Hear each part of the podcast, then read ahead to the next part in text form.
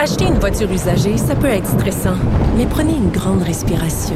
Et imaginez-vous avec un rapport d'historique de véhicule Carfax Canada qui peut vous signaler les accidents antérieurs, les rappels et plus encore. Carfax Canada. Achetez l'esprit tranquille. Cube Radio. Normand Lester raconte l'énigme du docteur Bull et de ses super canons.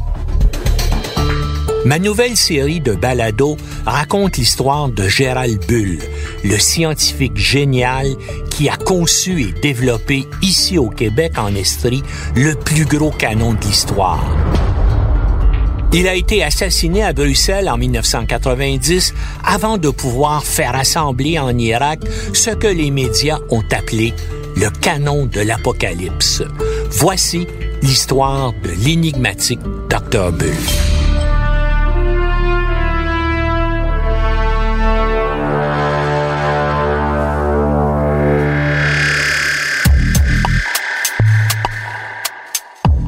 Près de 30 ans après son assassinat, les énigmes entourant la vie et la mort de Gérald Bull, le génie de la balistique, un des plus grands scientifiques canadiens de sa génération, fascinent toujours. Ce n'est pas pour rien qu'un des maîtres des thrillers d'espionnage, Frederick Forsyth, a tissé autour de lui l'intrigue d'un de ses romans, The Fist of God, le point de Dieu. Ce qu'il est convenu d'appeler L'affaire Gérald Bull est une ténébreuse histoire qui implique les services secrets d'une demi-douzaine de pays, des recherches militaires secrètes, des activités clandestines liées au trafic de technologies militaires et au trafic d'armes en Amérique du Nord, en Europe, au Moyen-Orient, en Afrique et en Asie bien des questions entourant l'homme demeurent encore aujourd'hui sans réponse. Des versions contradictoires, des démentis, de fausses informations aussi ont été lancées par des entités qui ont intérêt à ce que la vérité ne soit jamais connue. Gérald Bull lui-même ne répugnait pas à énoncer des contre-vérités pour arriver à ses fins et dissimuler ses intentions et ses activités. Je tente dans cette série de balados de démêler cet écheveau complexe de fables et de faits pour tenter de discerner la vérité du vraisemblable, du probable et aussi du carrément faux.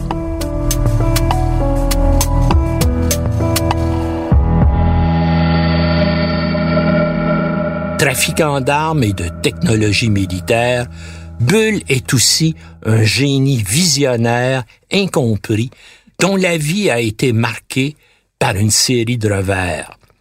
Presque chaque fois qu'il croyait toucher au but, des fonctionnaires, des politiciens ont supprimé des projets auxquels Bull consacrait son immense talent et son énergie. Ce n'est pas pour rien qu'il vouait une haine féroce à ceux qu'il appelait les bureaucrates qui lui avaient si souvent mis les bâtons dans les roues. Gerald Vincent Bull repose maintenant en paix dans le petit cimetière de Saint-Bruno, village où il s'était installé avec sa femme Mimi Gilbert. Quelques mois avant sa mort, il avait confié à un dominicain de ses amis qu'il lui restait un grand projet à réaliser et qu'il avait ensuite l'intention de prendre sa retraite dans sa maison de campagne située juste à côté de son fameux centre de recherche de Highwater dans les cantons de l'Est. Là, disait-il, dans une pièce vitrée qui lui servait de bureau, il voulait écrire ses mémoires, un livre pour se justifier et pour rétablir les faits. Un canon conçu par Bull a figuré dans le livre des records Guinness comme le plus long canon existant. D'une longueur de 172 pieds, il était installé à Highwater avant d'être découpé au chalumeau par un ferrailleur de Sherbrooke. Présenté à l'époque comme le docteur Folamour canadien, Gérald Bull était en fait le contraire de l'image que donnait de lui la presse depuis ses démêlés avec la justice et sa condamnation en 1980 pour trafic d'armes. Les fleurs déposées sur le lieu de sa mort témoignent d'une réalité bien différente. Tous ses anciens collaborateurs de la base de Valcartier à l'Université McGill, à Highwater, à Bruxelles, parle d'un homme chaleureux et généreux, d'un scientifique exceptionnel, tant pour l'ingéniosité de ses inventions et ses approches non conventionnelles que pour ses qualités humaines. Bull était un leader charismatique et passionné qui savait s'entourer d'équipes extraordinaires et qui réussissait à faire partager son enthousiasme par tous. Le fils de Gérald Bull, Michel, qui a dirigé le groupe SRC, Space Research Corporation Québec à Saint-Lambert, a ainsi décrit son père. Je cite, Cela peut paraître paradoxal, mais mon père était un homme de paix. Il avait une peur maladive des conflits et ne supportait pas la vue du sang. Selon lui, la guerre était une réalité humaine et la paix résidait dans l'équilibre des forces militaires, dans la dissuasion. Fin de citation.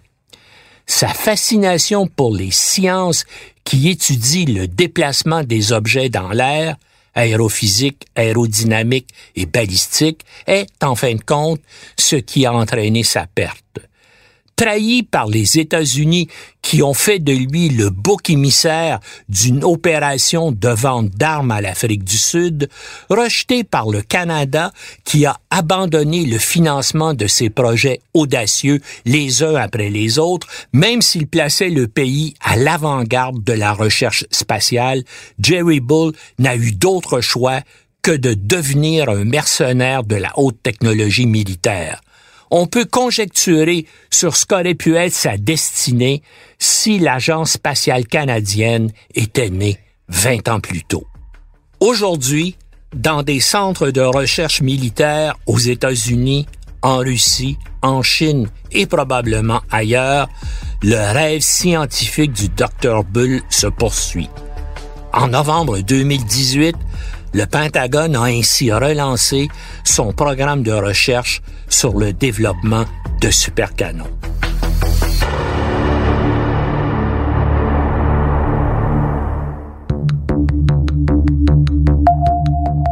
Les anciens collaborateurs de Gérald Bull à qui j'ai parlé se souviennent de lui comme d'un homme qui voulait toujours accomplir des choses que d'autres disaient impossibles à l'instar d'un autre scientifique illustre, Werner von Braun, Bull était disposé à travailler avec quiconque voulait bien financer ses recherches. Un de ses collègues, Bruce Smith, note, je cite, Une de ses grandes frustrations était que certains de ses clients des gouvernements doutaient de la valeur de ses inventions parce qu'elles ne coûtaient pas beaucoup par rapport au système concurrent. Fin de citation.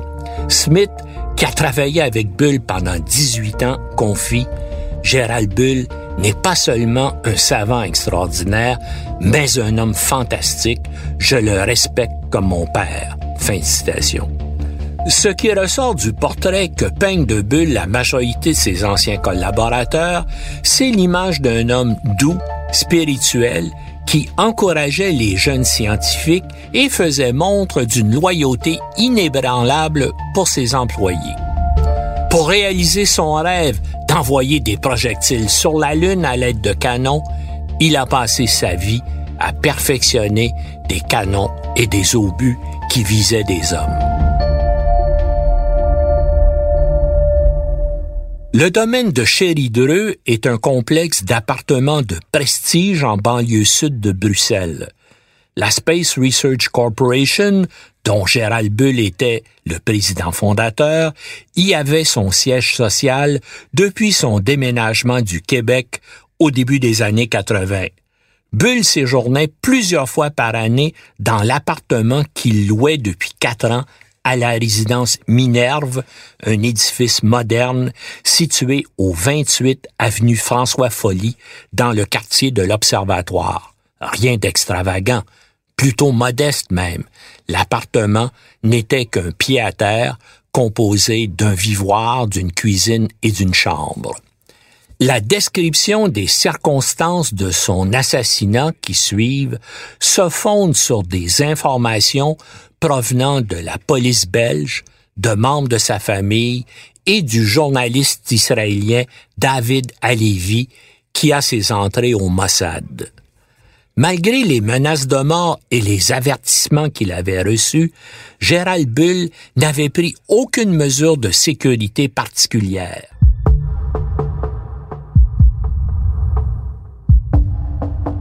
Vers 19 heures, le 22 mars 1990, comme c'était son habitude, sa secrétaire Monique Janinet, une élégante brune à la voix grave, l'attend devant les bureaux de la Space Research Corporation pour le conduire chez lui. Deux hommes, dans un véhicule stationné à proximité, observent Bull alors qu'il monte à bord du véhicule de sa secrétaire. L'homme assis à droite du chauffeur appuie une fois sur le bouton d'un petit émetteur alors que la voiture démarre et prend en filature celle qui transporte Bull. Au même moment, deux autres hommes qui attendent dans une voiture rue François Folly, près de la résidence de Bull, reçoivent le signal bip sur un petit récepteur qu'un d'eux tient à la main. Ils gagnent rapidement l'entrée principale de l'édifice de huit étages dont ils ont un double de la clé. Une fois introduits, ils se dirigent vers l'escalier de service près de l'ascenseur. Puis, ils attendent.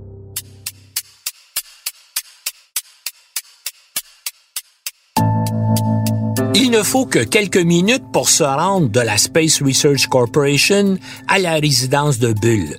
Monique Janinet laisse donc le savant devant l'entrée principale. L'homme à l'émetteur dans la voiture qui file Bull appuie maintenant deux fois sur le bouton de son appareil. Le nouveau message est reçu par les deux hommes faisant le guet au bas de l'escalier de service. Pendant que Bull attend l'ascenseur, les tueurs gravissent quatre à quatre les marches de l'escalier.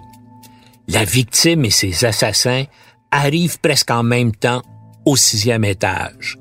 Bull sort de l'ascenseur, tourne à gauche et se retrouve devant la porte de son appartement. Il n'entend pas l'homme qui s'approche de lui, un pistolet muni d'un silencieux à la main. Une moquette recouvre le plancher du couloir. Le tueur est à un peu plus d'un mètre de Bulle, qui est en train d'introduire sa clé dans la serrure de sa porte, la tête légèrement penchée vers l'avant. Lorsque l'assassin lève son bras, son pistolet touche presque la nuque de la victime. Posément, le tueur tire deux balles dans la nuque de Bulle et ensuite trois autres entre ses omoplates. Les deux assassins redescendent en vitesse par l'escalier de service et sortent de l'édifice où les attend une voiture qui les conduit immédiatement à la gare du Midi, située à environ 6 km de distance. Ils prennent le premier train en direction de l'Allemagne.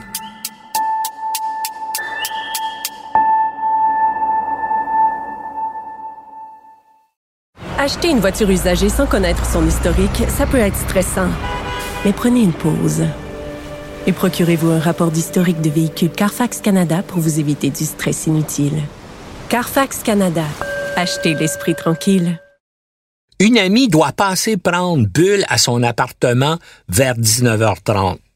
Lorsque l'ascenseur s'ouvre au sixième étage, la femme laisse échapper un cri d'effroi. Le corps de Bulle un homme corpulent, bien bâti, aux cheveux grisonnants, est allongé devant la porte de son appartement. Lorsque les ambulanciers arrivent sur les lieux, quelques minutes plus tard, ils pensent avoir affaire à un arrêt cardiaque. Les blessures de Bulle ne sont pas visibles. Il est couché sur le dos. Malgré leur gravité, il est encore vivant. En voulant le déplacer, les sauveteurs s'aperçoivent qu'il a été atteint de plusieurs balles. Dans sa mallette, les enquêteurs trouveront des dessins d'ingénierie représentant d'énormes canons. Il y avait aussi quelques 20 000 dollars américains en sa possession. Le matin de sa mort, Gérald Bull avait été vu par ses voisins sortant du garage de sa résidence au volant de sa BMW vert olive. Aux policiers, les voisins disent que Bull donnait l'impression de travailler beaucoup et d'être fatigué. Ses séjours à Bruxelles duraient rarement plus d'une semaine. L'ambassade israélienne en Belgique est à deux pas de l'appartement où résidait Bull. Elle abriterait le quartier général du Mossad en Europe. L'enquête policière belge a établi qu'un des responsables des services secrets israéliens habitait lui aussi le domaine de Cheridreux. On dit que Bull, qui avait déjà travaillé pour Israël, aurait entretenu avec lui des relations amicales. Le journaliste israélien David Alevi, spécialisé dans les questions de renseignement, affirme que Gérald Bull avait reçu plusieurs mises en garde. Lors de leur dernier avertissement, selon Alivi, les Israéliens lui auraient dit, je le cite, Nous allons prendre des mesures draconiennes contre vous, vos entreprises et les personnes qui collaborent avec vous. Fin de citation. Bull se serait alors levé, toujours selon Alivi, et aurait quitté la rencontre en disant je ne veux plus vous écouter, j'en ai assez entendu. Lors de son séjour le plus récent à Montréal, où sa femme résidait toujours, pour les fêtes de fin d'année de 1989, Bull aurait parlé de ses menaces à sa vie avec des involtures. Il revenait d'un séjour au Moyen-Orient.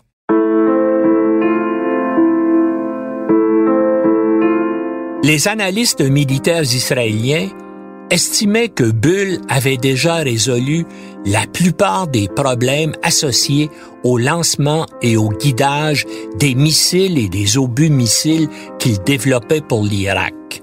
Car non seulement Gérald Bull était un génie de l'artillerie, mais ses connaissances en aérodynamique en faisaient également un expert dans le domaine des missiles et des ogives.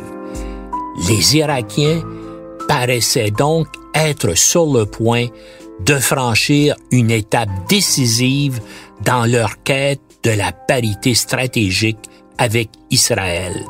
Le lancement par Bagdad d'une fusée à trois étages au début de décembre 1989 devait achever de convaincre les Israéliens qu'il fallait agir rapidement.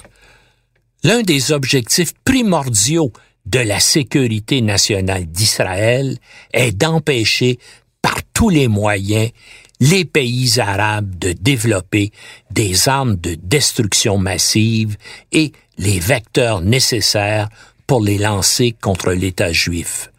Bull était en train de transférer aux Irakiens des connaissances essentielles pour pouvoir acquérir de telles capacités et les Israéliens le savaient maintenant.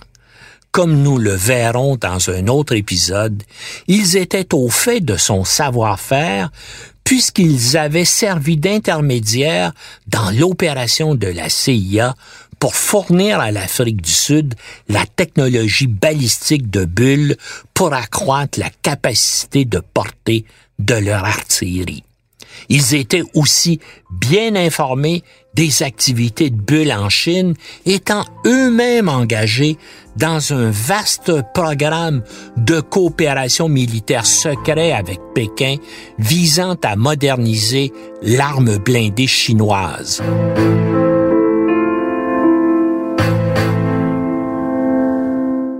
Bull participait à ce programme en développant des obus pour les nouveaux canons blindés chinois. Les services secrets d'Israël furent à même aussi de suivre comment, par l'intermédiaire de la Chine, Gérald Bull était entré en contact avec Saddam Hussein. Les Israéliens savaient aussi que le scientifique québécois avait été initié au secret de la miniaturisation des armes nucléaires du Pentagone lorsqu'il avait fait des études sur les projectiles nucléaires de l'artillerie lourde américaine au début des années 70. Nous en parlerons dans un autre épisode. Les Israéliens devaient aussi avoir été informés par leurs sources de haut niveau à Washington que la Space Research Corporation avait demandé le feu vert des Américains en avril 89 pour le projet de supercanon pour l'Irak et ainsi que des activités de l'entreprise pour améliorer l'artillerie conventionnelle irakienne. Depuis le début des années 80, les Américains accordait une aide militaire secrète à Saddam Hussein dans sa guerre contre l'Iran. Et même après la fin des hostilités en 88, ce soutien à Bagdad s'est poursuivi jusqu'à l'invasion irakienne du Koweït en août 1990. D'ailleurs, les programmes auxquels collaborait Bull avant sa mort se sont poursuivis à la vitesse grand V après le début de l'épreuve de force entre l'Irak et le reste du monde avec son invasion du Koweït.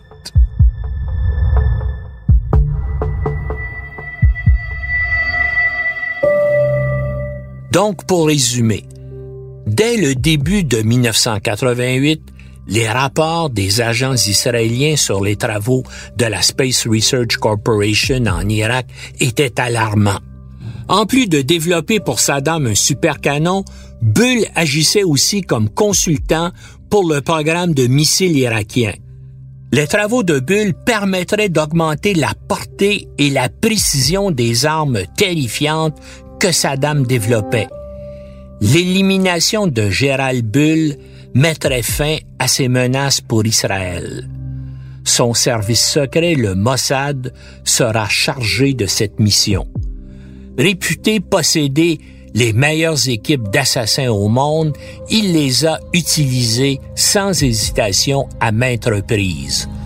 Un ancien agent secret du Mossad d'origine canadienne en rupture avec l'organisation, Victor Ostrovsky, m'a expliqué, alors que j'étais correspondant à Ottawa, qu'une procédure quasi judiciaire est suivie pour normaliser, si l'on peut dire, l'exécution d'individus qui sont considérés comme des menaces graves pour la sécurité d'Israël.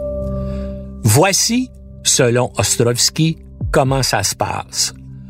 Sur demande du chef du Mossad, le premier ministre d'Israël convoque un tribunal secret qui met l'accusé en jugement in absentia, bien sûr.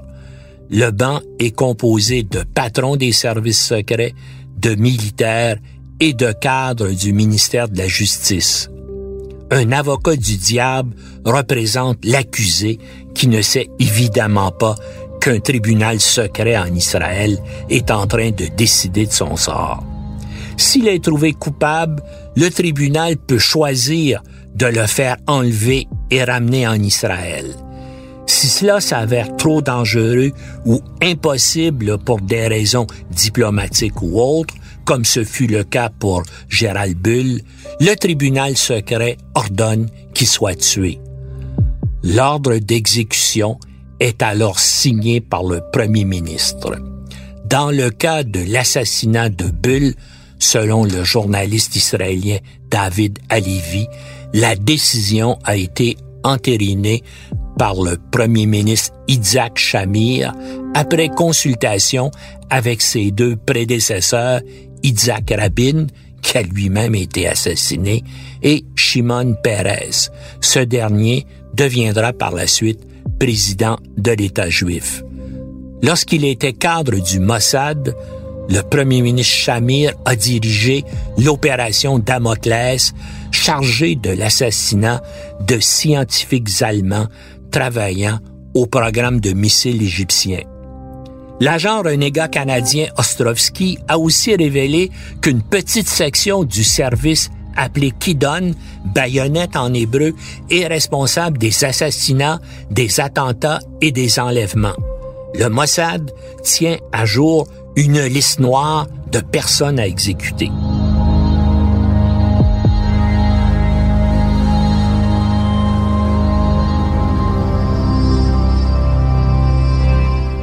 D'autres raisons ont aussi été évoquées pour expliquer l'assassinat de Gérald Bull. Sa famille a pensé que la mort de Gérald avait peut-être été provoquée par ses démarches en vue d'obtenir un non-lieu des Américains pour sa condamnation de 1980 pour trafic d'armes et par l'enquête qu'il poursuivait depuis dix ans pour découvrir les circonstances qui avaient fait de lui le bouc émissaire d'une affaire d'exportation d'armes vers l'Afrique du Sud, comme nous le verrons dans un prochain épisode. Bull avait confié à des proches qu'il espérait obtenir des preuves documentaires de l'implication de George Bush père dans l'affaire des exportations d'armes illégales vers l'Afrique du Sud. Mais rien ne lui permettait pour le moment d'étayer ses suppositions.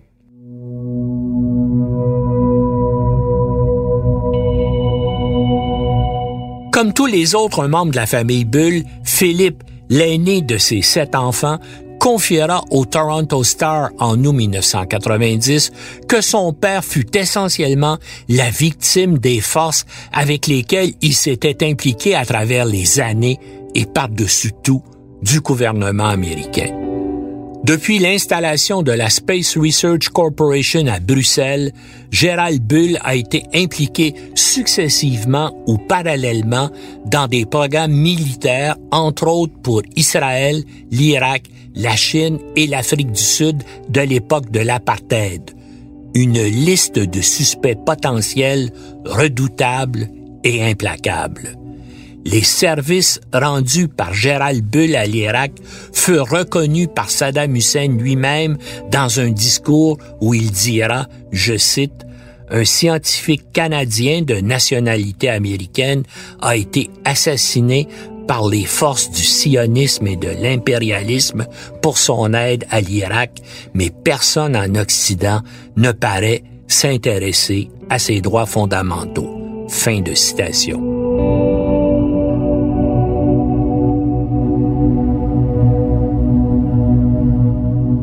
Les gouvernements américains et canadiens n'ont en effet jamais officiellement du moins entrepris d'enquête ou fait des démarches pour découvrir qui étaient les assassins de Gérald Bull, pourtant citoyen des deux pays. Fait sans précédent dans l'histoire des États-Unis, le Congrès américain avait adopté un projet de loi privé pour lui accorder la nationalité américaine afin qu'il puisse avoir accès aux secrets nucléaires du pays. Gerald Bull et Winston Churchill sont les deux seuls étrangers à avoir obtenu la citoyenneté américaine par vote du Congrès des États-Unis. Plus de 600 personnes s'étaient entassées dans l'église de Saint-Bruno en banlieue de Montréal où Bull avait toujours sa résidence pour assister à ses funérailles. On remarquait une gerbe de fleurs de son alma mater, l'Université de Toronto, mais curieusement, l'Université McGill, où il avait dirigé dans les années 60 un centre d'études spatiales, n'avait pas envoyé de fleurs. À l'extérieur de l'église, son fils Michel était ému. Il a pointé du doigt la foule qui sortait de l'église et a dit à un journaliste, Regardez, c'était cela mon père, chaleur et amitié.